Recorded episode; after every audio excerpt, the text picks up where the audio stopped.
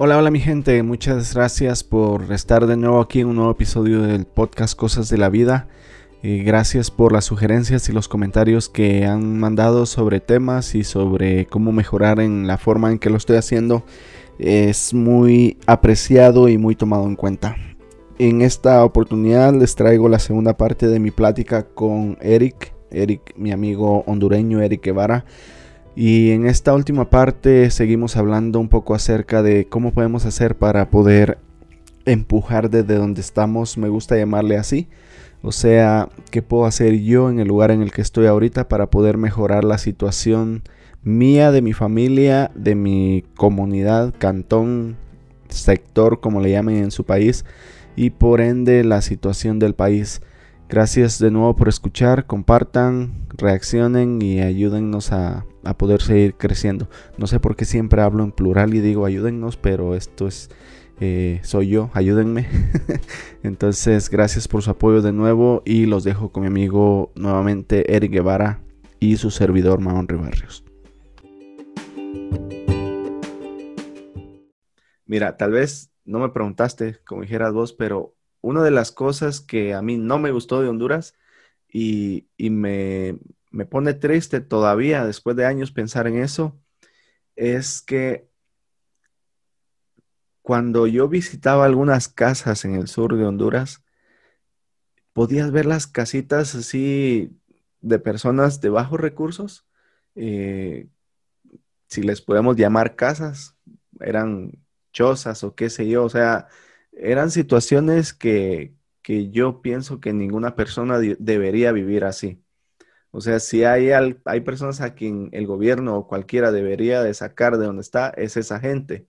El problema es que iba a esas casas que estaban así como mal, pero entrabas y adentro tenían una su tele grandota de 50 pulgadas, un su aparato de sonido que lo podías escuchar en toda la cuadra, los mejores, competencia, los mejores teléfonos de ese momento y entonces creo que volvemos otra vez a la raíz de que la educación o no se está dando como debe ser, o no, o la gente, los jóvenes o los niños de verdad no lo están haciendo, y como decías vos, los padres no están haciendo lo suficiente para que sus hijos de alguna manera tengan un interés en, progresar. Pues creo que no solo en Honduras, pero en Guatemala pasa lo mismo, la, misma historia, casitas que se están cayendo, pero entras y, tienen el montón de cosas. Y,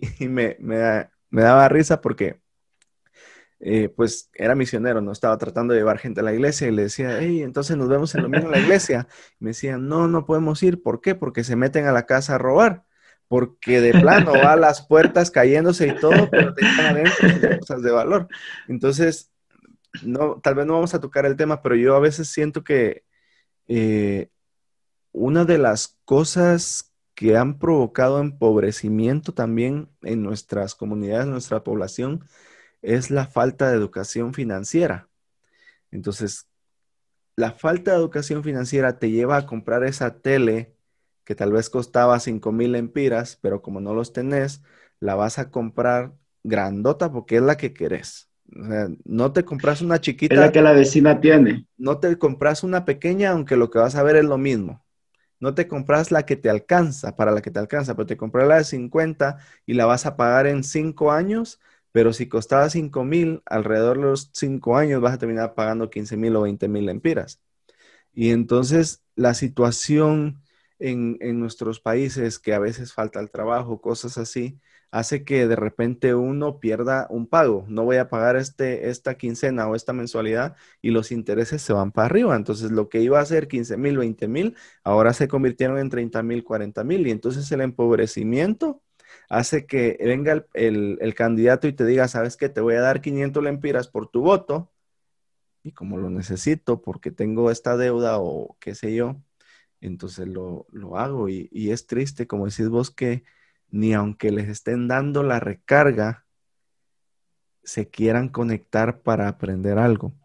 Entonces, yo no le quiero echar la culpa a los papás porque yo también tengo un hijo, Pedrito, él tiene ocho años y, yo no quiero que un día me echen la culpa a mí de, algo, pero, pero también toca ponerse uno los pantalones como debe ser y enseñarles, pues, porque si uno no les enseña, en otro lado les van a enseñar y no les van a enseñar bien.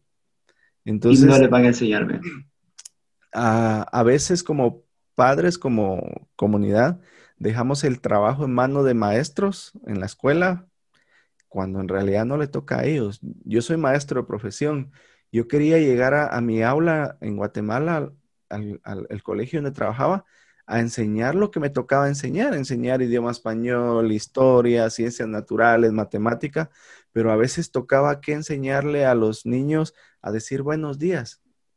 Eso siento yo que no era mi responsabilidad como maestro, pero sí es mi responsabilidad como padre con mi hijo enseñarle a decir buenos días, por favor, gracias. Valores, educación. Y, eso, incluso la formación ciudadana, tampoco le toca a la escuela. La escuela ayuda, es un ayudante, pero el, siento también que mucha de la culpa de la poca formación ciudadana viene de parte de los padres. Y yo no, yo no sé si es lo que ibas a decir hace un rato, pero, pero a mí se me vino a la mente de cuando estaba diciendo que una generación se durmió y entonces, porque esa generación se durmió, no sé si fue la de nuestros padres o la de nuestros abuelos o bisabuelos, pero hubo una generación que se durmió y porque esa generación se durmió han pasado 40, 50, 100 años y no hemos, no hemos, logrado despertar todavía, no hemos logrado romper las cadenas, como vos decís, pero tiene que haber una generación que lo haga.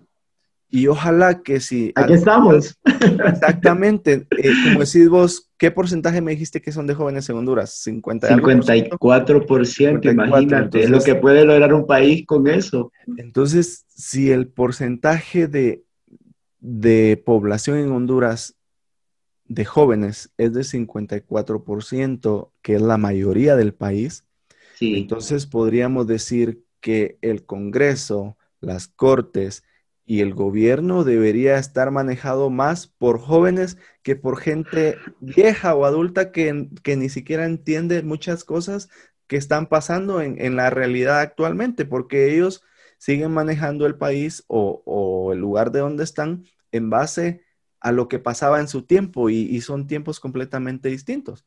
Entonces, tus amigos que se tiraron para alcaldes, te voy a decir, la iniciativa fue buena Sí, no, si, lo felicité. No tienen un plan, si, si no saben ni siquiera qué van a hacer ya cuando estén ahí, entonces no estamos haciendo las cosas bien. Si ya tuviste la oportunidad, si un partido o alguien te dio la oportunidad de postularte, hacer las cosas bien, crea un plan, propone las ideas. Yo estoy seguro que si un alcalde o un candidato a alcalde o diputado o incluso a presidente joven puede mostrar su visión, yo creo que puede jalar a las masas más que la esposa de Mel Zelaya y te voy a dar un ejemplo. Y yo sé que vas a estar de acuerdo conmigo. Tío Bukele. Bukele. O sea, él tiene su visión bien estructurada y, y ¿qué está logrando en El Salvador? Pues que la mayoría lo siga, pero ves que van los, los niños de primaria y secundaria a la escuela el primer día y regresan a la casa con una computadora nueva y con internet para sus clases. Me hubiese encantado tener esas oportunidades. A todos, a todos nos hubiera encantado. Imagínate si ahorita somos más o menos, podríamos ser mejores si, si hubiéramos tenido todas esas oportunidades que no tuvimos por diferentes circunstancias de la vida. Claro, Sí, fíjate que me gustaría acuñar lo que has mencionado, porque tampoco quiero eh, que quede ese, ese sin sabor o mal sabor en, eh, las personas que nos escuchan, porque es bien fácil. Fíjate que es bien fácil eh, buscar culpables. Es decir, mm, saben que aquí fue la generación, ¿verdad? Que de nuestros padres. Pero hay un pensamiento, no recuerdo de quién, pero dicen que si, si si yo nací pobre, eh, no, no soy el problema. El problema es si muero pobre. Ya, sé cómo es. No fue tu culpa nacer pobre, pero es tu culpa morir pobre. Morir pobre, exacto. Entonces, eh, es interesante en eso. Y quiero también, de repente aquí hacer como una mezcla con esto también, con lo que eh, la Biblia nos menciona, Porque hay, un, hay una escritura que a mí me gusta, se encuentra en Romanos 12, 12, y, te la voy a leer. Dice, no os conforméis a este siglo, sino transformaos por medio de la renovación de vuestro entendimiento, para que comprobéis cuál sea la buena voluntad de Dios agradable y perfecta. Sin duda que Dios, cuando creó todo este plan de salvación, no quiso que viniéramos a, vivir miserables como, como muchas veces vivimos. Claro. Pero tiene que ver con ese cambio con esa transformación que nosotros mismos busquemos. Fíjate que esa misma escritura, como tú sabes, hay muchas versiones. Eh, hay una versión que dice como más, eh, cambien su manera de pensar y cambiarán su manera de vivir. Y cuando yo conocí esa escritura de esa versión, me chocó bastante porque yo eh, he tenido ese problema de dejar todo para después y creo que es algo que como latinos tenemos. La procrastinación. después lo hago. Sabes que tengo un capítulo. Sin duda, y yo creo que, en la iglesia... El, título es Mañana lo voy a hacer. Uno de los capítulos. Entonces, ¿cómo empezamos a cambiar eso? Cambiar nuestra forma de pensar y para cambiar nuestra forma de vivir sin duda. Y yo creo que de repente has escuchado un pensamiento de Monseñor Romero que, que me encantaría tocarlo porque habla mucho de esto de la responsabilidad. Los hombres no comprenden su dignidad y no se promueven y viven un conformismo que verdaderamente es el opio del pueblo. Tú le puedes preguntar a cualquier persona eh, en nuestras naciones y te van a decir, no, es que así nos quiere Dios, es que así me tocó vivir, así nací, entonces, o sea, un conformismo terrible, terrible. Entonces, obviamente, cuando estás ahí esperando que todo suceda y estás en la hamaca, solo esperando que las cosas sucedan, pero no sos parte activa de ese cambio, no puedes esperar algo diferente. Y mira que sigue diciendo, que esto hay mucho, hermanos. Los ricos que no piensen que ellos solos son los culpables del pecado social, porque ese es nuestro problema. Vos le preguntas a alguien, les echamos la culpa a los otros y siempre decimos, es que en Honduras son 10 familias millonarias, las millonarias, ¿verdad? Entonces los dueños de todo Honduras dicen, ay, es que esas 10 familias son los que nos tienen así, pero hay cosas que yo dejé de hacer. Y mira qué dice eh, este Monseñor Romero, también los perezosos también los marginados que no luchan por conocer su dignidad y trabajar por ser mejor. Todo aquel que se adormece y está tranquilo, como que otros le realicen su propio destino, está pecando también. Cuando yo leí eso me dio una bofetada. Porque, ahí, me ahí me mandaste dónde lo sacaste. sí, esa fue una homilía que él dio y, y es interesante porque eh, eh, como tú sabes, en El Salvador, toda esta historia de El Salvador ha sido eh, un pueblo bastante luchador y precisamente a, Monseñor Romero lo matan por estar del lado del pueblo. Así que alguien que estaba siempre ayudando a los pobres y todo esto, un día dicen, mm, ¿saben qué? yo lo defiendo bastante, pero yo estoy viendo que ustedes aquí también son los que necesitan lograr su dignidad. Y, creo que, que tanto en el plano espiritual, pero en el plano social, eh, por una parte en el plano espiritual, pues las escrituras nos mencionan mucho acerca de que eh, lo primero que nos ataca eh, el adversario es que perdamos la dignidad de que somos hijos e hijas de Dios. Y en el plano social es que perdemos la dignidad de que somos seres humanos. porque soy una persona porque soy una, persona, tengo derechos que nadie me los puede negar y si alguien me los niega yo tengo que luchar por esos derechos. Pero hoy en día nuestra gente se nos muere porque no hay atención médica. Eh, te cuento, y mira, hay algo que yo he venido insistiendo y, tengo la oportunidad de hablar con alcaldes y yo me he parado en reuniones en las alcaldías y, y yo les hablo con números y les digo, bueno, ¿cómo está la educación aquí en su municipio? Y ellos te lo pintan genial, tantos niños están en tal grado. Y cuando yo les digo, usted ha visitado a esos niños, sabe que los niños de sexto grado de esa escuela que usted me menciona no pueden leer ni escribir. pero los maestros están obligados por ley a pasarlos, porque si el maestro los deja, porque el niño no puede leer y escribir, no tiene las habilidades básicas, entonces el maestro puede ser despedido. Entonces el maestro obviamente le están pagando y dice, bueno, miren, yo estoy haciendo mi mejor esfuerzo, pero es que desde primer grado el niño no aprende a leer y escribir y tengo que pasarlo. Así que está saliendo también una generación eh, que necesitamos replantearnos qué vamos a hacer para cambiar esa realidad. Y, tú puedes hacer, inclusive podrías hacer eh, un, estudio sobre esto de la educación en, Latinoamérica y especialmente en el Triángulo Norte, eh, donde nuestros jóvenes, donde nuestros niños están saliendo de la escuela primaria, de la secundaria, y que no, no saben muchas cosas básicas como leer y cómo escribir. Y, y obviamente eso, nuevamente, ¿verdad? El círculo. El círculo. Ahí va. Entonces, eh, no quisiera como quedar con esa sensación de desesperanza, sino más bien decirles que está en nuestras manos poder cambiar esa realidad y, y ese llamado a cambiar nuestra forma de pensar para cambiar esa manera de vivir y poder decir, y saben que está bien, no pasé, no, no soy universitario, no salí del colegio ni nada, pero tengo los deseos de luchar, porque si es algo que nuestra gente tiene, Mahonri, es que nuestra gente es trabajadora y luchadora. Sí. Y lucha. Y tú puedes ver a una madre trabajando desde las horas de la madrugada, vendiendo tortillas hasta las 9, 11 de la noche, porque está luchando por eso. Y por ellos, por nuestros hijos y por nuestros abuelos, tenemos que seguir intentándolo.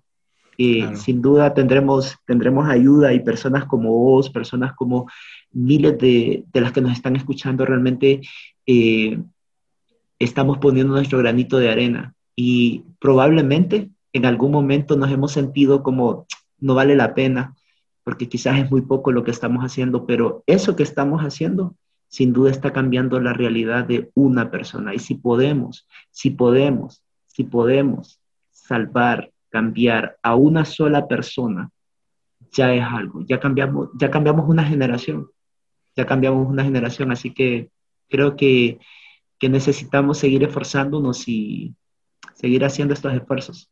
Sí, y es, como decías vos, tampoco quiero quedar como que la gente diga, no, hombre, este le echando la culpa a los, a los de pasado. Pero es importante que reconozcamos el dicho, hay un dicho que dice que el que no conoce su historia está condenado a repetirla. Condenado a repetirla. Este, es importante que estudiemos en qué fallaron nuestras generaciones anteriores, qué pasó y por qué estamos como estamos y tratar de mejorarlo y, y tal vez, como dije antes, tal vez no vamos a ser la generación que haga el cambio completo, pero podemos ser la generación que empezó el cambio. Y, esa es la generación nuestra ahorita. Somos los, estamos en medio de los adultos que ya vivieron y que piensan que las cosas son de cierta manera. Estamos en medio de los niños que no saben ni qué, qué onda todavía con la vida, pero estamos nosotros ahorita eh, que hemos vivido, yo he vivido tres, tres siglos diferentes, eh, tres décadas Tres décadas diferentes. los 90, ya estuve en los 2000, 2010, los, allá voy por los 2020, cinco décadas, cinco décadas diferentes. ¿Son? ¿Sí? ¿Cinco? No. Tres. Tres décadas diferentes. Entonces, pero, o sea, hemos visto, nuestra generación es la que ha tenido eh, muchos cambios, más de los que otras generaciones tuvieron antes en cuestiones tecnológicas, en cuestiones de educación, de política, o sea, nuestra generación fue bombardeada con un montón de cosas que, siento a veces como que ya, ya no se puede más, ya no podemos seguir eh, agarrando más cosas porque tal vez vamos a explotar y necesitamos enfocarnos en una que, pensamos que podemos cambiar, como decías vos, primero nosotros, empezar por nosotros, después de nosotros, seguir con nuestra familia después de nuestra familia, seguir con nuestros amigos y así, poco a poco. Entonces, el, lo que me contaste del Monseñor Romero eh, me recordó de, este, esta cita, la dijo Charles Reed, que dice, siembra un pensamiento y cosecharás un acto. Siembra un acto y cosecharás un hábito. Siembra un hábito y cosecharás un carácter. Siembra un carácter y cosecharás un destino. Entonces, para poder cambiar nuestro destino, tienen que haber diferentes pasos. No es solo como pensarlo y ya va a cambiar. y levantarme y que ya está diferente. Sí, como decías vos, en la hamaca, pensando, ah, yo quiero que Honduras cambie, que Guatemala cambie, que mi país, cualquiera que sea, cambie. Y, como ya tengo ese pensamiento, ya va a cambiar. No va a cambiar así nada más, pues necesitamos poner manos a la obra y, hacer algo, empezar, empezar a hacer algo, porque si no, se nos, se nos va el tiempo, se nos va la vida. Se nos va el tiempo. Y, y, nuestros hijos o nietos van a decir, nuestros padres o abuelos se durmieron, no hicieron nada y... y, Qué cruel. Y yo pienso que si nosotros no hacemos nada, la siguiente generación va a estar peor.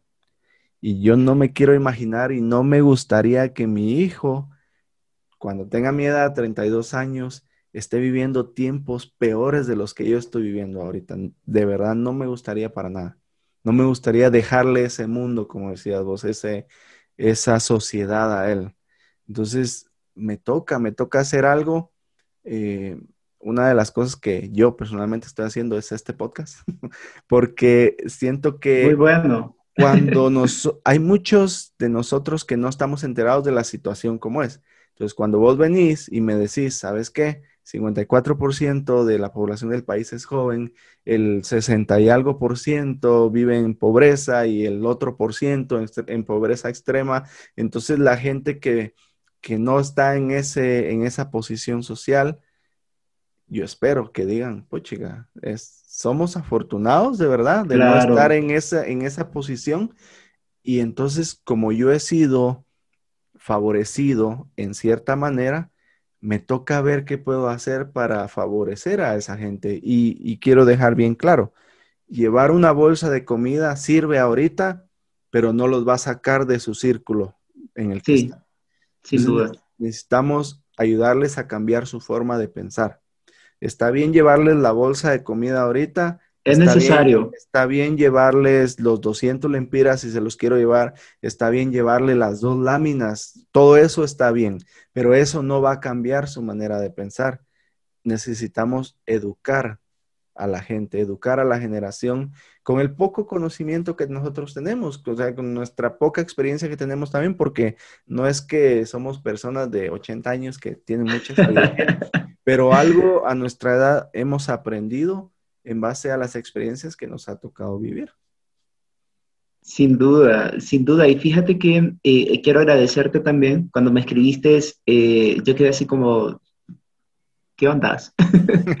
¿Qué onda con esto? Pero eh, también me ha pasado que, que he escuchado de personas, personas común y corrientes como nosotros todos, que simplemente tienen las ganas y los deseos de poder transformar nuestro, nuestro mundo, nuestro país, porque al final, eh, al cambiar nuestra vida, cambiamos esa realidad en la que vivimos eh, globalmente.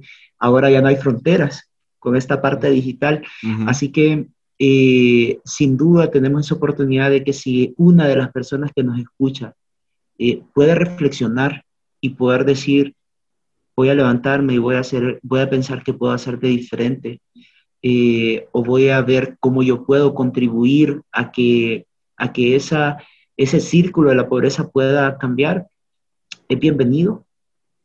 Sin duda, vemos personas que estamos apostándole y que ponemos alma, mente y corazón a esto de poder eh, transformar la mente humana y, y, hay muchas formas en las que uno puede contribuir desde una oración, sí de, darle play y, o compartir este podcast con otras personas para que puedan escucharle y que pueda llegar y masificarse, sin duda ya, ya estamos haciendo algo, ya nos estamos haciendo sentir y escuchar, eh, porque antes nuestras generaciones no tuvieron, la, perdón, nuestros padres y nuestros abuelos no tuvieron esta oportunidad de poder eh, escuchar a otras personas de lo que estaba viviendo. Y, y, y, y solo se quedaron con, con la realidad en lo que ellos vivieron y nosotros ahora podemos aspirar a que podemos ser un país diferente porque sabemos que han pasado países como los que tú vives, como Canadá, como Suiza u otros países que han pasado eh, esas transformaciones hace 200 años atrás.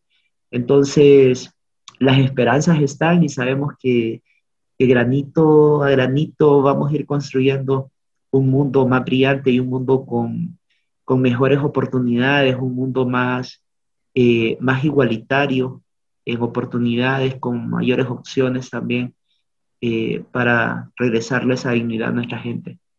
Sí, gracias eh, por haber aceptado la invitación. te voy a contar, y, y, esto no lo he dicho en otro capítulo, pero le voy a contar a todos. El, el, podcast originalmente era solo para mí. Yo solo quería hablar y de hecho la, este es eh, apenas, tengo como cuatro o cinco capítulos, tiene como un mes que empecé y, y, pongo un episodio cada semana. Entonces la idea era hacerlo yo solo, pero a la vez después pensé que podría ser un, un buen espacio para poder compartir con otros. Estar con otro es mucho más entretenido que estar yo solito ahí hablando como loco, pero entonces se me vino la idea de, invitar a mis amigos que yo sé que están intentando hacer algo y, a vos te tengo en esa categoría, que estás intentando hacer algo por el país y por la comunidad, desde, desde el, Eric Guevara normal, común y corriente, que es papá, que es una persona que va al trabajo todos los días, que va a la iglesia, o sea, una persona como la mayoría de hondureños por seguro. Y, hablé con mi amigo de Guate hace como una semana, estoy hablando con vos de Honduras, estoy, eh, voy a hablar con mi amigo de El Salvador, o sea, y, fíjate que la mayoría de cosas que hablamos son bien parecidas, pues independientemente del país en que estemos. Espero tener a alguien de Nicaragua, alguien de Costa Rica. Tengo amigos por ahí, entonces tengo, tengo que hablarles primero eh, o en países de Sudamérica, pero la idea es esa, poder compartir. Y yo siento, le decía a mi amigo con el que hicimos el, otro episodio, que cuando vos te das cuenta que otras personas están intentando hacer lo que vos estás haciendo, eso te anima. Te, da, te da ánimos, te da esperanza y te, te, pones a pensar, no estoy solo. Y, y yo, sé, y yo sé que en Honduras y en Guatemala y en otros países, hay un montón de gente que piensa, así como nosotros pensamos, que hay que hacer algo. Y si, como decías vos, si porque escuchan algo como esto que estamos haciendo, eh, deciden al final como dar la cara, salir adelante y decir, bueno, hagámoslo, ojalá, ojalá que eso pase o que siga pasando eh, en todos los países de Latinoamérica porque nuestra situación es, es está difícil es, la verdad, es difícil. Está difícil.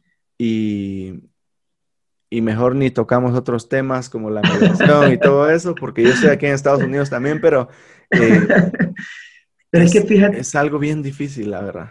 Sí, fíjate que eh, la verdad, como te decía, Honduras es un país multicrisis y de aquí estamos bastante con el tema de, de la migración y todo. Y el problema no es tanto que la gente migre porque es un derecho, porque todo el mundo tiene derecho y aspiraciones a poder mirar. Eh, eh, aquí el grave eh, tema que se debe tocar es cómo está sucediendo, por el riesgo que implica y todo eso, pero como tú dices, ese es un tema que... sí podemos hablar de eso, porque seguramente más, con más de alguien va a salir el tema, pero ahora, ahorita, ahorita no quiero que me tiren arena porque me van a decir, vos estás en Estados Unidos.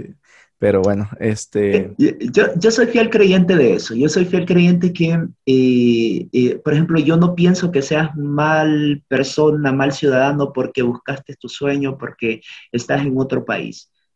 al contrario, y como te dije, todos... Todo, es un derecho migrar y así lo contempla en, las, en esta, los derechos humanos de las, universales que tienen las Naciones Unidas. Aquí el tema eh, orientador podría ser el por qué una persona quiere migrar, porque es que muchas veces, Maori, queremos echarle la culpa también a alguien sin ver el, el trasfondo. Y, y, tú tienes una historia de vida diferente, yo tengo una historia de vida diferente, y, y al final esa historia de vida nos hace tomar decisiones. Así que estás cumpliendo tus sueños y, parte de estos sueños también es estar eh, compartiendo hoy en día. Sí, y, pues otra de las razones que todavía no me animo a tocar ese tema es porque, y esto también es primera vez que lo digo, yo llegué a este país de una manera legal y yo estoy aquí de una manera legal. O sea, yo vine en avión y yo no tuve que pasar por todo lo que nuestros eh, compatriotas. Compatriotas, sí. Entonces no siento que yo tengo, no puedo tener, eh, no sé si sería empatía, porque no pasé por todas las experiencias que ellos han pasado y que siguen pasando, pero yo siento que a mí me hubiera dado miedo hacerlo. Yo no sé si yo lo hubiera hecho de esa manera. La verdad, yo siento que no, que, que soy bien miedoso para ese tipo de cosas. pero entiendo, como vos decías, eh, que hay, hay, razones, hay razones por las que la gente lo hace. Eh, honestamente te digo, yo lo hice porque tuve la oportunidad de hacerlo. No, yo era maestro en Guatemala, no, no tenía un mal trabajo ni nada, pero tuve la oportunidad y, y lo que sí sabía yo era que en Guatemala no iba a poder progresar todo lo que yo sé que aquí puedo progresar por lo mismo que vos decís, que las condiciones no se dan. Entonces, eh, esa fue la única razón que me hizo a mí tomar la decisión.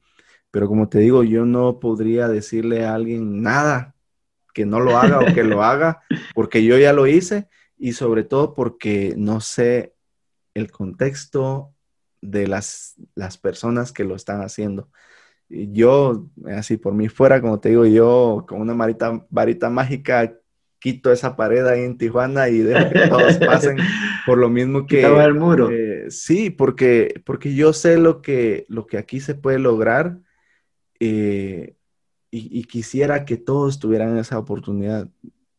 Obviamente no, no depende de mí eso, ¿verdad? Pero pero pues ni modo, así hay, como decías vos, a cada uno le ha tocado vivir ciertas circunstancias que lo hacen a uno tomar ciertas decisiones también y pues eh, en base a eso estamos en la, en la manera en que estamos y nomás hay que, hay que darle, hay que, hay que seguirle dando desde donde estemos porque no hay de otra. Y, y desde donde estemos hay que empujar y tratar de, de influir en otros eh, para que también le quieran dar. Ya entre varios, pues ya hacemos algo, digo yo. ya nos animamos al menos. sí, sí, así es. Y pues, así comienzan los cambios. Yo, bueno, ya casi para terminar, quiero, quiero dejar una invitación para todos nuestros amigos en Latinoamérica. Y lo hablamos al principio. No es necesario salir a hacer relajo o bochinche o qué sé yo para protestar. Esa es mi forma de pensar. Y yo sé que muchos dicen, pero es que si no, no nos escuchan. Pero yo siento que hay maneras más poderosas, como por ejemplo el ir a votar. El ir a votar y no votar por personas que sabemos que son idóneas. Esa es mi manera de protestar. Aquí, y, primera vez que menciono esto también a nadie se lo he contado, solo mi esposa lo sabe.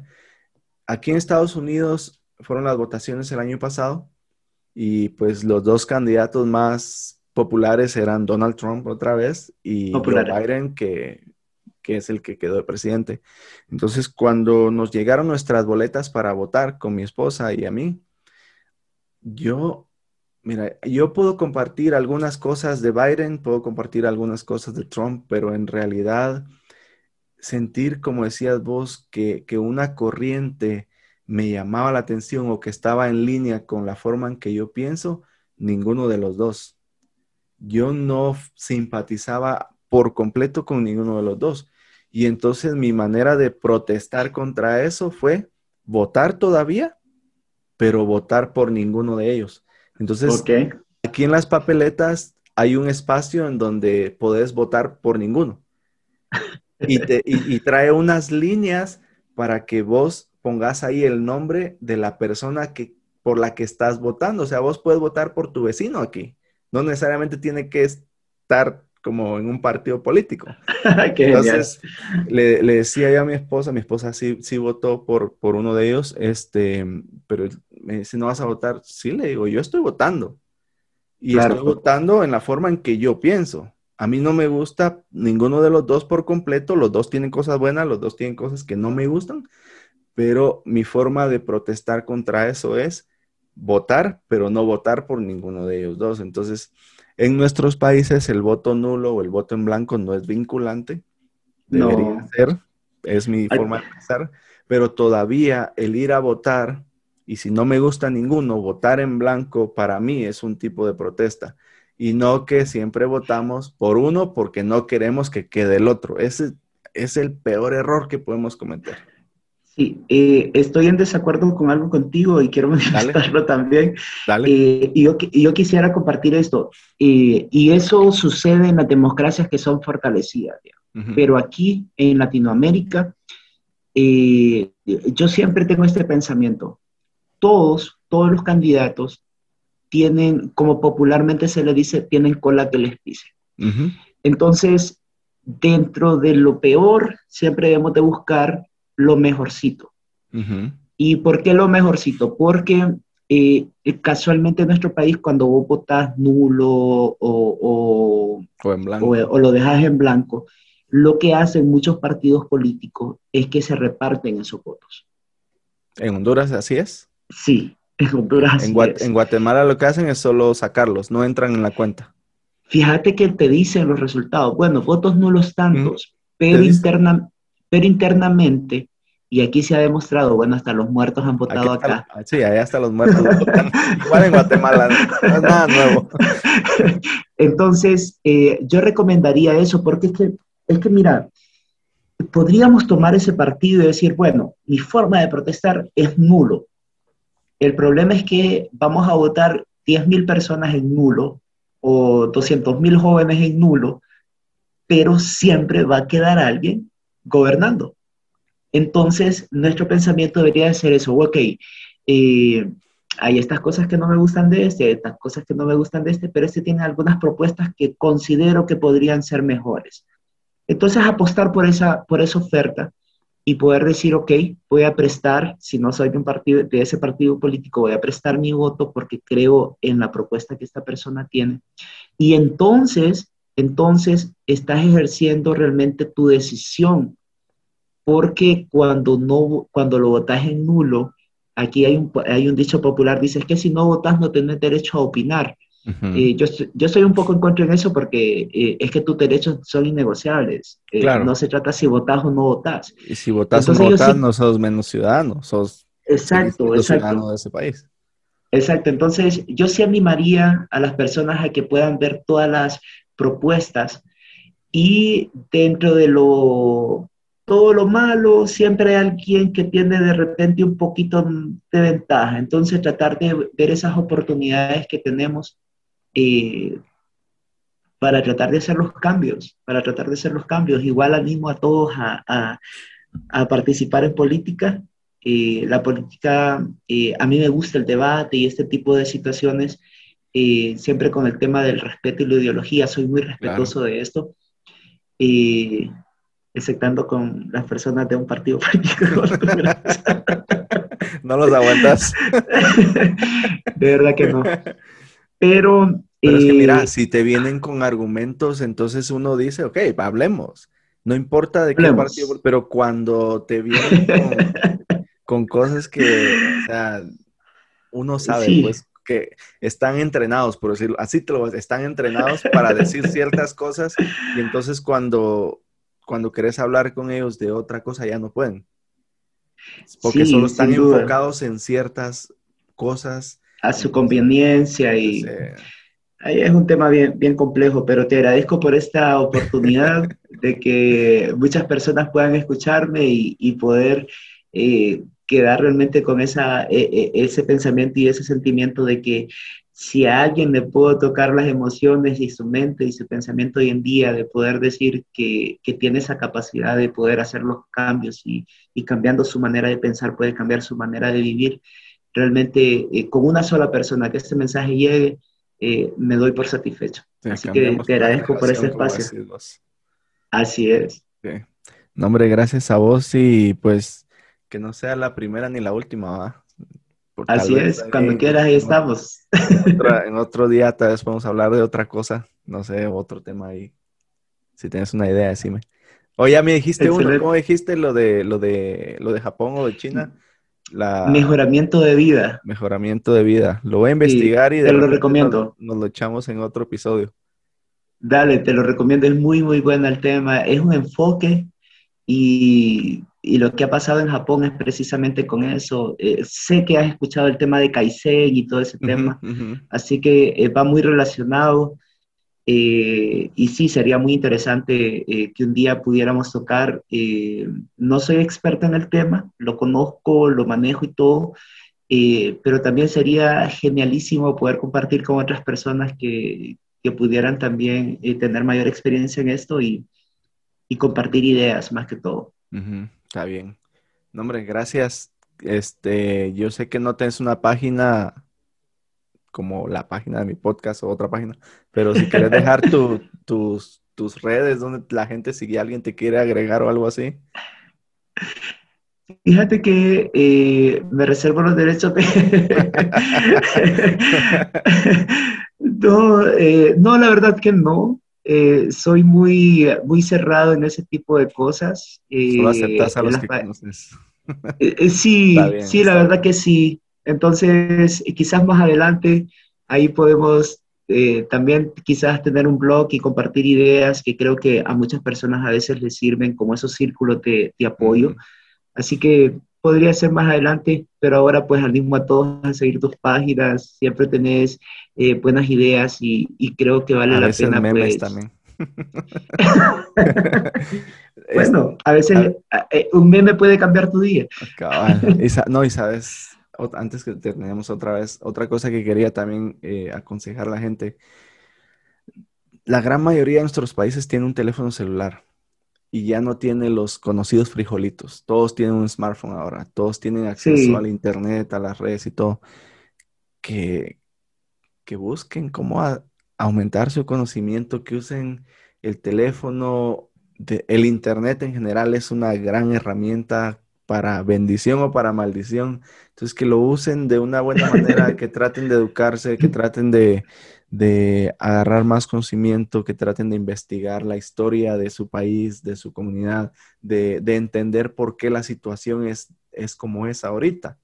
Y, ojalá que ya, tuve, ya hice un episodio acerca del reggaetón también y siempre lo digo, que por favor de sus 5 o 10 horas de reggaetón que escuchan en el día, que quiten una o que quiten media hora para educarse, para, para agarrar algo que de verdad les va a traer un beneficio para su vida y, que va a dar una buena influencia a la generación que viene. Esa es la, última invitación que quería hacer. la invitación del día, no, excelente, me parece súper, sin duda. Escuchar mensajes y cuestiones inspiradores y que pueden alegrarte el día va a ser muy genial. y eh, ahí también puedes eh, hacer una conexión de esto con el tema de mejoramiento de vida, porque tiene que ver con eso, con cambios de hábitos. Vamos a hacerlo, vamos a hacerlo, un, día esto lo hacemos. déjame leer un poco al respecto primero y ponete a leer vos más también y, lo hacemos, pero... hombre, gracias Eric, gracias por todo, sabes que aquí estamos a la orden. Cualquier cosa, pues en lo que se pueda apoyar, apoyaremos. Excelente, gracias. Estaré ahí pendiente de todo también y, bueno, eh, desearte lo mejor de los y, y saber siempre eso, que eh, como dijo alguien, un líder de la iglesia donde pertenecemos, nuestro futuro es tan brillante como nuestra fe, así que mientras tengamos nuestros deseos y nuestras esperanzas, porque eso es lo único que no nos pueden robar, la esperanza de poder creer que esto puede cambiar por las cosas que hacemos y, y con eso quería cerrar. Gracias, Eric. Está bueno, cuídate entonces, estamos en contacto. Dale, descansa. Igualmente. Bueno, mi gente, esto fue todo de mi plática con Eric Guevara. Espero que de alguna o de otra manera alguno de nosotros pueda tomar algo de lo que hablamos y poder usarlo para beneficio propio y beneficio de nuestra familia, de nuestro alrededor, de nuestras, nuestro prójimo, de las personas que nos rodean, etc. Ojalá que podamos poner en práctica algo. Eh, y si tienen ideas de temas que les gustaría que traten el podcast o incluso si tienen sugerencias de personas a las que podría invitar y tratar de tener en el podcast, avísenme y vamos a hacer todo lo que se puede para poder hacerlo. Gracias de nuevo, sigan compartiendo, sigan reaccionando. Eh, gracias a todos por su apoyo y nos escuchamos en una semana.